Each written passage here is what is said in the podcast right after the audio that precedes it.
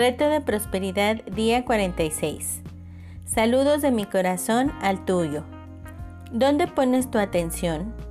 Cuando el amigo de Kate, Hugh Grant Connolly, el creador del proceso Set Point, Set Point Process, compartió este artículo con Kate unos minutos de haberlo escrito, su respuesta inmediata era que necesitaba compartirlo con los participantes del experimento de la prosperidad. Grant le dio permiso a Kate y ya que sus palabras quedan perfectamente bien con el mensaje de ayer acerca de la perspectiva, aquí tienen el artículo completo. Disfrútenlo, pero sobre todo aprendan, crezcan y florezcan. ¿Dónde pones tu atención? Por Grant Connolly. Recuerdo haber leído la historia de un hombre que vivía en una ciudad perfecta a donde quiera que iba, veía caras sonrientes y edificios construidos por las manos de los mejores artesanos del mundo. Todo era hermoso y al apreciar la belleza se sentía muy feliz y satisfecho. Un día el hombre salió a caminar para disfrutar del sol y las caras sonrientes. Cuando dio la vuelta en la esquina de una calle por donde había pasado muchas veces, su atención se fijó en un bache. Cielos, pensó, ¿un bache? Los padres de la ciudad han permitido que un bache arruine la perfección de mi caminata. ¡Qué barbaridad! Y de regreso a su casa todo lo que podía pensar era en ese bache. ¿Cómo sucedió esto? Y revisó escenario tras escenario tratando de entenderlo y entre más pensaba acerca de ese bache, más infeliz se sentía. Cada día salía a caminar, pero acababa pasando por la calle con el bache. No podía quitar sus ojos del bache.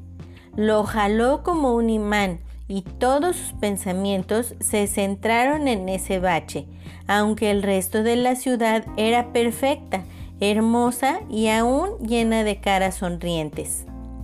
Ya no podía ver las caras sonrientes, ni podía disfrutar de la belleza a su alrededor. Solo podía pensar en el espantoso bache. ¿A dónde estás enfocado? ¿Están todos tus pensamientos centrados en un bache o puedes levantar la cara para ver la belleza que te rodea? Siempre habrá baches. La vida está lleno de baches, pero ¿debemos verlos? Levanta tus ojos y mira la belleza que te rodea.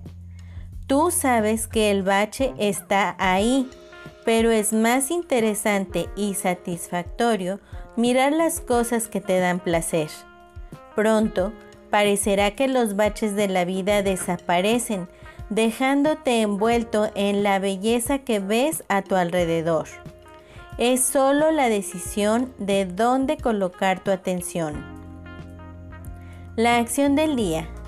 Lee tu plan de negocio para la prosperidad y las 11 cosas de tu lista de agradecimientos. Coloca tu cuota de dinero del día de hoy en tu contenedor y lee la afirmación que está en el contenedor tres veces. Espera recibir algo en regreso. Bendice a todos los que están a tu alrededor, incluyendo a los otros participantes en este experimento. Imagina cómo aquellos a quienes bendices prosperan y se rodean del bien. Entonces bendícete a ti mismo e imagina lo mismo. Puedes continuar bendiciendo a la persona o personas en tu lista de bendiciones. Lee todas las bendiciones que llegan por correo electrónico, WhatsApp o Messenger. Tus bendiciones están haciendo una diferencia. El leer las respuestas te dará la oportunidad de verlo por ti mismo. La afirmación del día. Me enfoco en lo bello y la belleza se manifiesta a mi alrededor. El pensamiento del día. La vida está llena de belleza. Obsérvala. Fíjate en las abejas, los niños pequeños y las caras sonrientes. Huele la lluvia y siente el viento. Vive tu vida al máximo potencial y lucha por tus sueños. Ashley Will Jaden Smith Reto de bendiciones día 46. Saludos de mi corazón al tuyo. Cuatro cosas que se manifiestan cuando diezmas y ofrendas. Para algunos es difícil compartir el tema de los principios de diezmar y ofrendar, pero este tema es muy necesario para el desarrollo espiritual, emocional y financiero del creyente. Debemos diezmar y ofrendar sabiendo por qué lo hacemos y las cosas que debemos esperar que ocurran en nuestras vidas. Diezmar y ofrendar son actos de adoración a Dios, en los que ocurren grandes cosas. Al cumplir con estos principios, revelas tu corazón y te pones en posición para recibir las bendiciones correspondientes a tu obediencia en estas áreas. Todo el universo opera basado en ciclos. Las mujeres tienen su ciclo mensual. La lluvia pasa por un ciclo. Dios creó el mundo basado en ciclos para asegurar su continuidad. Cuando uno de esos ciclos se desequilibra, se crean grandes conflictos. Cuando diezmas y ofrendas entras en el ciclo de la libertad financiera que Dios intencionó para ti. Diezmas de lo que recibes de parte de Dios. Pero si recibes y no diezmas, te sales de ese ciclo. La razón principal de diezmar y ofrendar no es para darle dinero a los ministerios para que continúen funcionando. Ese es el resultado. Cuando pensamos que esta es la razón principal, perdemos de vista lo que Dios quiere hacer en la vida de la persona que está diezmando. Si crees que la razón de ser de tus diezmos y ofrendas es que el ministerio continúe, al realizarse la continuidad del ministerio, se acabarían los beneficios de estos principios en tu vida. La razón principal de que tú diezmes y ofrendes es que participes activamente del ciclo de bendiciones divinas que Dios ha establecido para la vida de un creyente. Y cuando adoptas esta conciencia, tu vida cambia. Hay cuatro cosas en tu interior que son manifestadas cuando aprendes a diezmar y ofrendar. En primer lugar, el diezmo es una muestra de agradecimiento a Dios. Es un acto voluntario provocado por el agradecimiento de victorias pasadas. La primera vez que vemos el diezmo en la palabra es en Génesis capítulo 14. Nadie obliga a Abraham a diezmar y su vida es cambiada por el principio del diezmo. Cuando diezmas, reconoces que has sido bendecido más allá de lo que mereces y que Dios es el autor de tu bendición. En segundo lugar, el acto de diezmar es un acto de fe.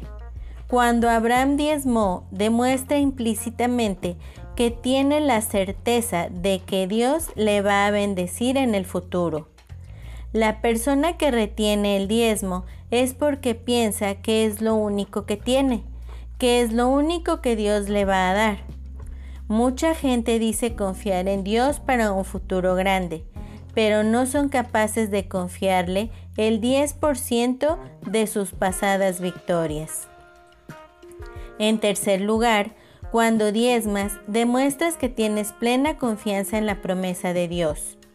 La segunda ocasión en que se menciona el diezmo en la Biblia fue cuando Jacob hizo votos a Dios de separar el diezmo de todo lo que Dios le entregara. Jacob estaba reaccionando no a pasadas victorias, sino a la promesa de Dios de futuras victorias. En cuarto lugar, el diezmar es un acto de aceptación de la gracia divina. Jacob estaba perdido, huyendo, sin dinero, corriendo, y ese día Dios se le apareció y le dijo que lo bendeciría, que lo prosperaría. Y a pesar de su condición, Jacob decidió que su reacción sería diezmar, porque reconocía que era lo menos que podía hacer, ya que, dada su condición, no merecía nada de lo que Dios haría por él. Tu acto de diezmar dice que aceptas lo que Dios está haciendo por ti, aunque no lo merezcas.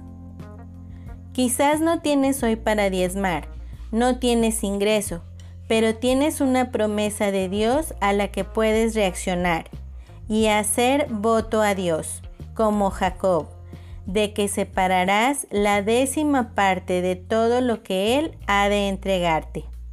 Te amo, gracias. Hasta luego, bendiciones infinitas y que la paz sea en ti.